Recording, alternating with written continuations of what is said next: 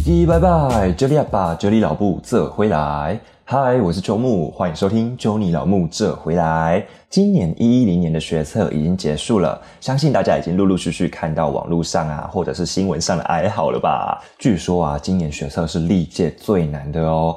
那究竟是什么样的题目让不少考生都这样想呢？还有我们网络上啊看到的那些梗图又是怎么来的呢？今天这一集就是要来跟大家聊这个主题啦。我会分成四个讨论度最高的科目：英文、数学、国文、国写来做讨论。我们现在就开始吧。首先，第一部分英文，今年登场的英文阅读题中呢，出现了以美国开国元勋。历史知名科学家班杰明·富兰克林玻璃琴的题目，大家听到这边应该觉得还蛮傻眼的吧？他就是要求考生根据题目叙述来判断，答出最符合文章叙述的发明。而这一题呢，在考试结束的时候啊，就引发学生广泛的讨论。不少考生就在巴哈姆特写说：“阅读题就死在这边啦，垃圾乐器，怪怪玩玻璃杯不好吗？” 还有什么题目提到踏板，但看图片以为是影子啊？那一题我自己其实也看过，就是也觉得说那个确实那个那个踏板真的很像影子，难怪会造成人家误会啊。然后另外也有人讲到说自己还去数有没有三十七个环，因为它的题干上面就是讲到这个事情。不过呢，最多人说还是因为图片是黑白色又太模糊了，所以就根本看不清楚到底哪一个才是富兰克林的玻璃琴啊。所以我们现在在网络上看到有关于富兰克林的梗图就是这样来的。一个我看了觉得超好笑的是一张富兰克林的玻璃琴，然后下面。写你好啊，学测生，真亏你能考到这里呢，但你的英文成绩就到此为止了。接下来就由我富兰克林的玻璃琴当你的对手，超级闹的，大家不觉得吗？那当然，那当然就是不止富兰克林的玻璃琴啊。另外有一题是什么？一个国家公园的，就是某一个国家公园的管理员工，他被闪电打到七次的内容。那一题就是让考生特别印象深刻，然后想要多了解进一步的情节。我自己看到这个题的时候，我是在想说，哎。被闪电打到七次，会不会有超能力啊？你知道，就是一个科幻电影看太多的感觉啊。然后另外英文作文的部分，就是有一张告示牌的花圃。它虽然告示牌上面就是写说哦可以拍照，不过说禁止进入踩踏，就还是有很多民众视若无睹进入花圃啊。然后就是出了这张照片，要考生来以这张图来写作。嗯，针对这一次英文考题呢，就有补教名师指出啦，这次第一、第二大题非常难，可能一开始就会打击考生的自信心。不过呢，只要撑过前两大题，其实从中间文艺选填啊、阅读测验，直到最后的翻译题，就可以渐入佳境了。那阅读测验的题材呢，就包含了墨西哥仙人掌梨作为能源作物的前景啦、护照的缘起啦，还有刚刚讲的那个富兰克林玻璃琴的外观及盛衰历史。还有美国德州摩根无障碍乐园的缘起以及园内的介绍，取材其实还蛮广泛的。只是说这一次多数考题着重细节，而且可能都有诱答的选项，所以考生就是千万不要过度解读了。不知道在听这一支节目的听众朋友们中有没有是这一次一一零年学测的考生呢？不知道你们觉得这一次英文考题如何呢？希望大家都能得到一个好分数了，好不好？来下个部分，数学。其实数学的部分我比较难透过这样子描述的方式来跟大家说明，所以我就大概提一下，和待会最后我会讲到的梗有关的题目就好啦。第一个就是单选题第四题，这一题呢是考向量。其实向量这个范围，就木自己本身觉得算是数学里面简单的范围。然而到现在我也都忘光光不会算了呢，谢谢。那题目就写到二 a 加 b 和 a 加二 b 的三角形面积是六，然后要求三 a 加 b 和 a 加三 b 的面积。另外一题是选答题的第一题，这一题是在考数线。题干说有一只机器猫，啊，机器猫不就是哆啦 A 梦？它移动的周期就是八秒，每六秒移动四单位，然后再休息两秒。哎，很懒呢。然后题目就问说，几秒后会到达坐标一一六呢？数学题待会会用到的梗大概是这两题，所以大家可以先稍微听过一下。我相信大家应该也不想听我解释数学题吧，对不对？哈，来，我们直接下一个部分哈，我们再来第三个部分，国文。国文的话，大家都知道会有所谓的把句子重新组合的题目，对吧？这次有文艺重组的题目啊，它就是有一题有一个选项，它就写到了，这是猫头鹰，嘿嘿嘿嘿。嘿嘿嘿嘿，一波又一波的笑声，这到底是什么啦？我都不知道，原来猫头鹰有这么阴险狡诈的一面呢。但这题单纯是因为题目特殊而被做成梗图啦。其实我自己在看这题的时候，觉得还蛮容易排列出句子的。国文选择题还有另外一个部分是阅读题组。这次要讲的呢是第二十题和第二十一题，这个题组也是民音的一大工程。这个阅读题组呢，它里面到底讲到了什么？那为了不要让语义偏掉，我原汁原味的呈现出原本的内容给大家听。来哦，内文是这样子的：我曾开玩笑说，专业经理人像哈士奇，吃的是每个月主人给的饲料；创业家像狼，必须闻得到血的味道，捕不到猎物就无法生存。哈士奇的时间是主人的。没有了主人，他的时间就没有价值。狼的时间则属于自己，出售有限的时间是上班族哈士奇的获利模式。狼的视野不一样，他们不会单独行动，因为狩猎靠的是狼群，所以狼懂得购买别人的时间来做事。哈士奇的时间如何计价？价格通常来自价值，而 To be 你是谁的价值比 To do 做的内容高很多。以演讲为例，如果会制作精美的简报。可能一小时计价千元，如果内容很有用，可能一小时值万元。不过，如果请林志玲演讲，企业愿意付更高费用的理由，不是简报精美或内容有用，而是因为演讲者是林志玲。虽然有血统的哈士奇比会看家的土狗值钱，但不断学习成长的土狗，当它的价值被公司过度低估，那就是它出走的时候。出走的顶尖土狗没有主人的饲料，很快就会变成狼。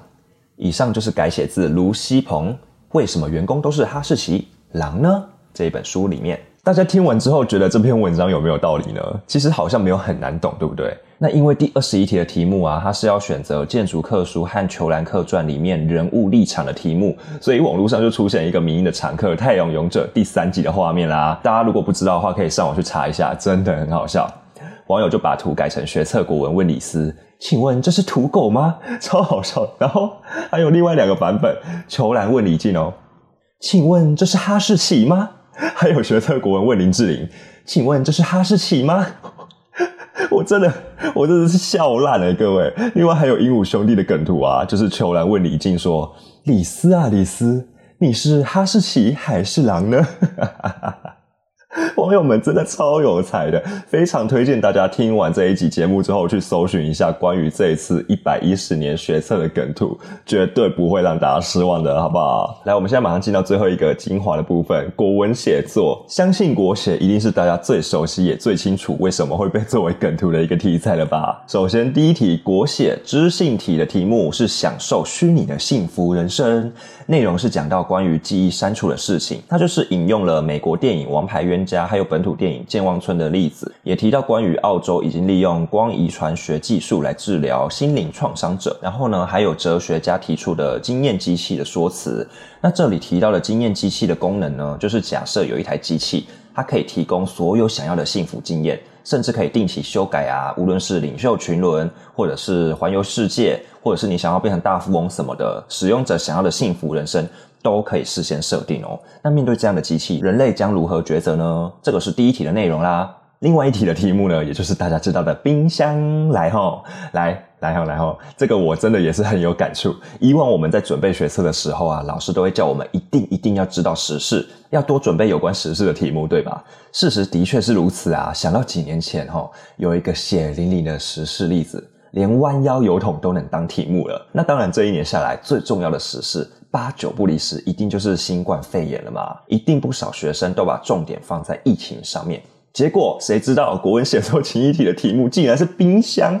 冰箱哎，Hello，作文题目叫做“如果我有一座新冰箱”，真的是让人超级措手不及的一个题目哎。虽然要说艰涩，好像也不是多艰涩的作文主题啦，但是也太让人出乎意料了吧？这也导致有不少学生在出考场之后啊，都说自己想要把出题老师冰到冰箱里。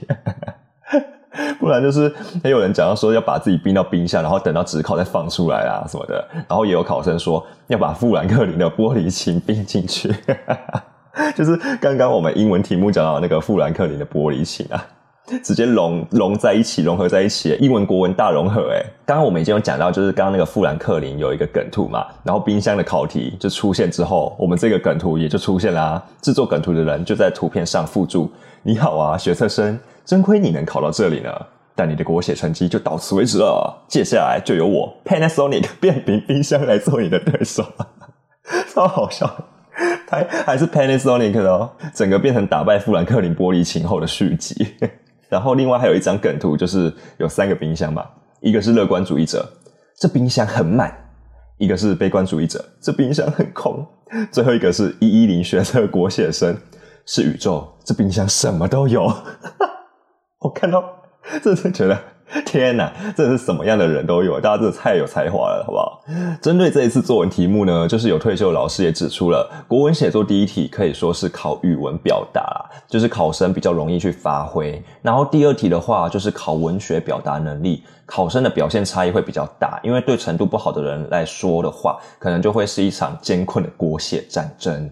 全国教师会的解析啊，也指出，与过去相较的话，今年国文写作文本确实是看似容易理解，但是其实是不容易写好的哟。所以如果没写好的各位，也不要太难过啦，因为如果是真的太难的话，那也是大家一起烂嘛。什么意思？最后呢，我要分享一个我在网络上看到的一篇作文，是来自 PTT 一名吴姓网友写的哦。这个作文真的很有才，我直接念给大家听。好，来，作文题目。如果我有一座新冰箱，如果我有一座新冰箱，我会将它装满优雅恬淡的花田，任何人都不可入侵踩踏这片桃园。我会雇佣一位老农夫，请他仔细的顾好这美丽花海，将我所有不幸根入土里，溢出来的厄运就烦劳他帮我吸收吧。这已经使他被雷劈了七次。花田的夜晚平静安详。轻柔的乐音传出，那是富兰克林的玻璃琴，猫头鹰在旁伴奏着，嘿嘿，嘿嘿，嘿嘿，美妙极了。我在花田的西边养了一只哈士奇，东边养了只机器猫。可怜的小猫整天被狗追逐，却只能保持每秒四步的龟速，而且每六秒还得休息两秒。唉，两只动物长期对抗之下。也许早晚，那只哈士奇会成为狼吧。花田中央有一块光秃的地，那是被不要脸的家伙们踏平的。我在旁立了块告示牌，期待他们别再靠近。光秃的沙土上刻着一行小字：一 A 二 B，二 A 一 B，三 A 一 B，一 A 三 B。那是我被忘情诊所抹去的回忆，如今我已完全忘却。输给了那可怕的科技。还好有经验机器的存在，我有了全新的记忆。但那真的是我吗？或许我早已失去我真正的名字。广大的冰箱世界，装着我卑微却辽阔的内心世界。那片秘密花田，如同歪头小舟一般，永远搁浅在我心中的沙滩。怎么样？大家听完这篇作文之后，是不是觉得很有才呢？他直接整个大融合，哎，英文、国文、国写、数学里面的大杂烩，所有的梗都被融在这一篇作文里面。所以我看到的时候，我真的是笑爆，我这一定要。我就是直接看到当下，我就决定一定要来跟大家分享一下这篇作文，然后再再提醒一下大家，这一篇作文呢是来自 PTT 一名无姓网友写的，对，就是不是我自己写，我只是看到我觉得哇太有才了，所以我就把它念给大家听，这样子。以上就是今天和大家聊的学测梗主题啦，不知道大家听完之后有没有更了解今年学测的梗图了呢？虽然说我自己也脱离学测有一段时间了啦，但是对于学测结束后的讨论还是有着关心的哈。好啊，那今天的节目就到这边喽，那七根嘎吉，秋木思密达，我们下次再见啦，拜拜。